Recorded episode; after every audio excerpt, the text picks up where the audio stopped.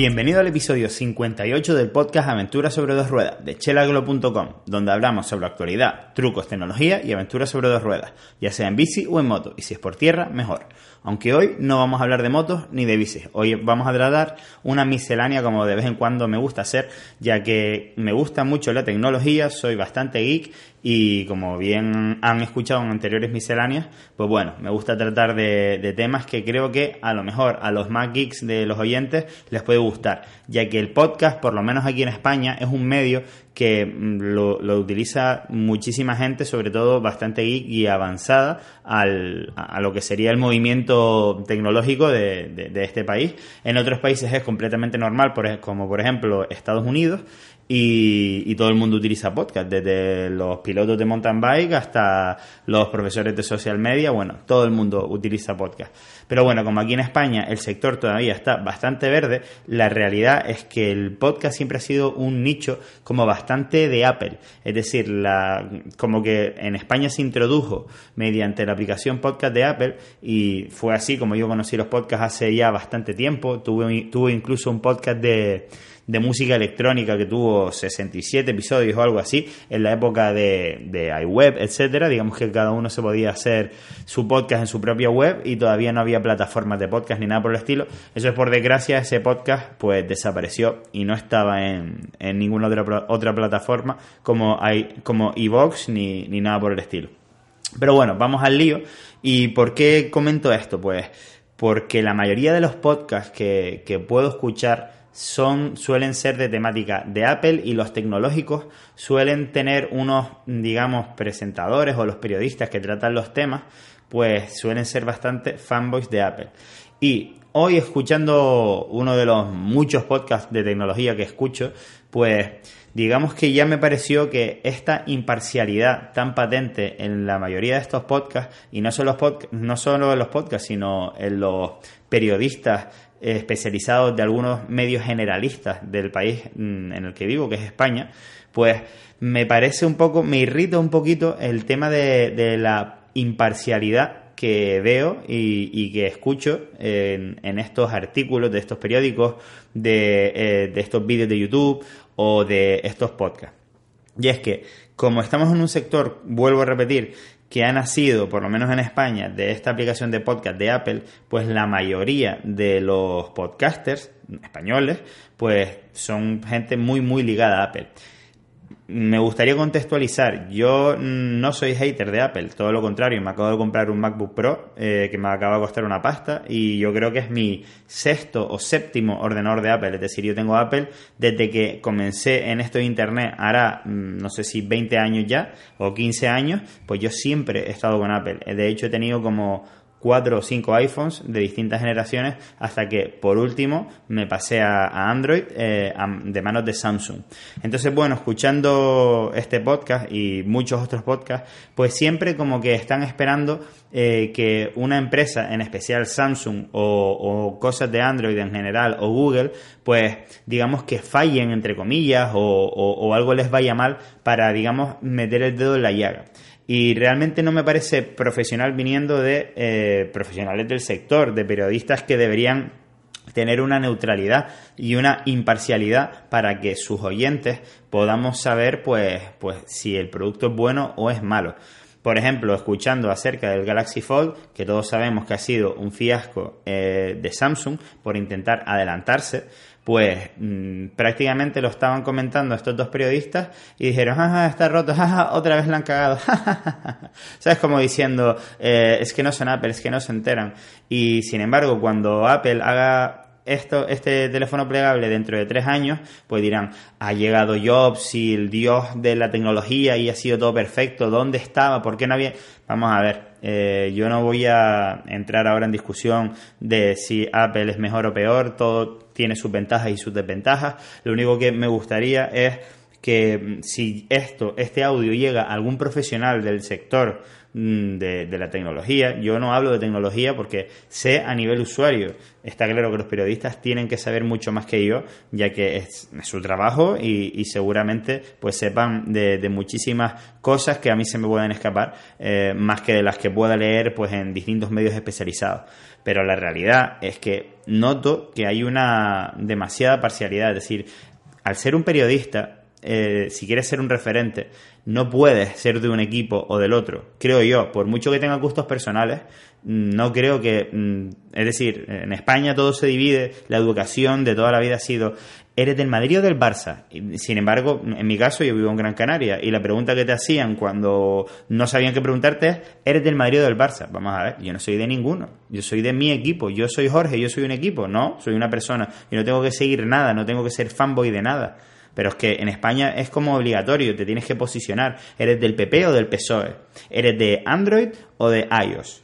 Es que esto no tiene por qué ser así, es decir, actuando de esta manera, eh, principalmente como usuario, te estás cerrando muchas puertas. Y también te estás exponiendo a que cuando tú, entre comillas, equipo falle, ya sea Android, ya sea Samsung, ya sea Apple, ya sea el PP, ya sea el PSOE, ya sea quien sea, pues entonces te estás exponiendo a que conviertas esa derrota en tu derrota. Eso es una estupidez. Yo no soy de, ni, de Apple, ni de Samsung, ni de Android. Yo soy de lo mejor que hay en el mercado porque me gusta, soy geek, me gusta tener la última tecnología. Y a mí me interesa cuando me estoy informando eh, o estoy escuchando un podcast de una review de un producto, no me interesa que a esta persona le guste el iPhone 10 y le da besos por las noches y lo abraza y entonces todo lo que no sea un iPhone mm, le tira piedras mm, dentro de, de que, es decir, es como si estas personas no viesen las partes negativas de Apple. O cuando las ven eh, siempre se escudan en, o sea, no quieren ver como que es un error. Es como, no, pues será por algo que Apple está planeando de no sé qué, no sé cuánto. Mm, yo, la broma que siempre hacía ya desde hace un par de años, un día van a salir a sacar una caca, la, llaman, la van a llamar y caca, y la gente se la va a poner en la cabeza y va a presumir de ella. Es que es bastante ridículo, es decir, Apple es capaz, es el mejor ejemplo por lo menos de la, de la historia, por lo menos que, yo conozco, de generar un halo alrededor de todos sus productos, que es que hace que la gente saque los billetes y los pague aunque sean una auténtica mierda. El otro día sacaron un cable para unir los earpods, los auriculares sin cable, y costaba una pasta. No se dan cuenta de lo ridículo que es sacar unos auriculares sin cable y vender el cable. Es que es, de verdad, es una estupidez. Bueno, no, no quiero volverme hater mm, en este audio, simplemente, pues eso, intentar eh, que mm, cuando escuchemos a periodistas, pues mm, digamos, mm, darnos cuenta de que si lo están viendo de un ángulo, pues parcial, pues por lo que sea, porque es que no lo sé, a lo mejor no me entero de nada y es que Apple les da, les regala teléfonos de 1.300 euros cada año. Y entonces, entre comillas, pues bueno, pues eh, ellos tienen que vivir de algo y a nadie le, amarga un caramelo. Pero entonces no son tan profesionales. Voy a poner como ejemplo de el mejor profesional a mi ver ahora mismo del sector podcaster tecnológico, que a pesar de que le gusta Apple y de hecho también tiene un podcast de Apple, me parece súper imparcial y me parece que todo lo que dice lo dice con, usando la razón, no el corazón de lo enamorado que está de Apple. El podcast Mixio eh, me parece el mejor podcast tecnológico que hay en la actualidad, porque es imparcial. Es decir, tanto te puede decir cosas buenas de Apple como malas, y lo mismo de Android, y lo mismo de todo, y lo mismo de Tesla que Tesla es la siguiente love brand que los fanboys de Apple están como mm, adquiriendo eh, como hijos suyos y no viendo que cometen errores porque todo el mundo comete errores. Todo el mundo comete errores. Y lo bonito, o sea, lo que, lo que yo personalmente busco de un periodista, de una persona a la que sigo para ver, eh, para digamos, ver lo que opina, o escucharlo o informarme acerca de un nuevo producto, yo lo que quiero es que el periodista sea imparcial, y que de verdad informe, porque yo no soy de ningún equipo, yo soy de todos los equipos. No sé si me he explicado bien. Si mañana Apple saca un teléfono mejor que el que yo tengo, mañana me lo compro, porque si me va a ayudar a hacer mi trabajo mejor y más rápido, me lo voy a comprar. Yo no tengo que defender mi Samsung Note 8. No tengo que defenderlo para nada, me va increíblemente y el lápiz me flipa, lo utilizo todos los días. Es un elemento más de mi escritorio y no lo tengo que usar con las manos. Es una maravilla. Cuando Apple me saque algo mejor, Apple, ojo, Apple, eh, Google Pixel, quien sea, Xiaomi, es que no me importa, no soy de ningún equipo. Por lo tanto, mm, yo soy del mejor equipo. O sea, del, mejor equipo, no, perdón. Del que saque el mejor producto para cada cosa. Me acabo de comprar, como, como les he dicho, un MacBook Pro. ¿Para qué? Pues porque lo necesito para trabajar, eh, para teletrabajar, editando vídeos. Vale, y utilizo el Final Cut Pro X, entonces tengo que, necesito un Mac. Bueno, pues ya está, me lo compré. más el triple de pasta de lo que me podría haber gastado comprándome un PC portátil. Pero bueno, es el precio a pagar por ser tan inepto de no saber utilizar el Premiere en vez del Final Cut y por ser tan cómodo de, no querer cambiar mi, mi, forma de trabajar pues con, el ordenador de sobremesa, con el iMac que tengo. Entonces, bueno, eso es problema mío. Pero no lo voy a defender cuando alguien me diga, no es que el, portátil este por mil euros pues eh, corre más que el tuyo. Pues será verdad. Pero yo no tengo que defender a ninguna marca de nada y no entiendo por qué estos periodistas así lo hacen. Y lo que me parece más grave todavía es que algunos de estos periodistas son la voz de algunos de los periódicos más importantes del país y no por nada, me parecen grandes periodistas, lo que se pasan de fanboys. O sea, mm, a mí me gustaría que si alguno lo escucha, lo escuchase como una crítica constructiva. Deben informar al oyente el oyente o creo yo que la gente debería querer saber la verdad, no una verdad sesgada ni lo que quieren oír. Es como cuando los del Madrid leen el Marca y los del Barça leen el As porque lo que quieren es que le digan lo bueno que es su equipo. Eso a mí me parece alimentar la estupidez. Vale, bueno, pero bueno, no me voy a volver más loco. Y como último ejemplo te digo, la prensa española, por ejemplo, de bicicletas o de motos, eh, todas las motos son buenas y todas las bicis son buenas. Me acuerdo cuando las puntuaban y cuando compraba yo eh, revistas de bicicletas hace no sé ni cuántos años, o las compraba mi padre, mejor dicho.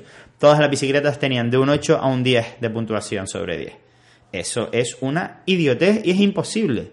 Sin embargo, las revistas alemanas eh, mm, reventaban las cosas. O sea, hacían pruebas de a ver cuándo se revienta esta, esta llanta, a ver cuándo se, se revienta este casco. Querían saber el límite de las cosas. Y las marcas ni siquiera le cedían las cosas porque ellos eh, las iban a romper y las iban a poner en, evidencia para que los usuarios finales de verdad pudieran elegir. Eso debería ser. Eso debería ser un periodista.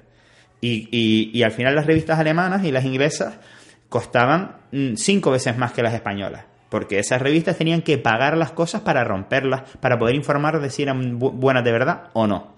Sin embargo, en España lo único que querían era pasarle la mano por encima a todas las marcas, decir que todas las marcas son buenas para que les cedan bicis y les pongan publicidad. Entonces, eh, vamos a intentar mm, salirnos un poco de esta hipocresía y de este fanboyismo inútil y, y aplaudir a los que lo hacen bien, como, como estaba diciendo del blog Mixio, que es una maravilla. Y si me escuchas, felicidades, chapo, porque ahora mismo para mí eres el mejor periodista tecnológico que, que hay ahora mismo en España. Poco más por hoy. Espero tus comentarios sobre todas estas cosas en chelaglo.com, donde encontrarás el canal de YouTube y otros medios de contactar conmigo, además de todos los productos de Chelaglo, una marca de ropa y complementos relacionados con este mundillo que tanto nos gusta. Gracias por tu valoración de 5 estrellas en iTunes y tus me gusta en iVoox y Spotify. Hasta la próxima, puntal.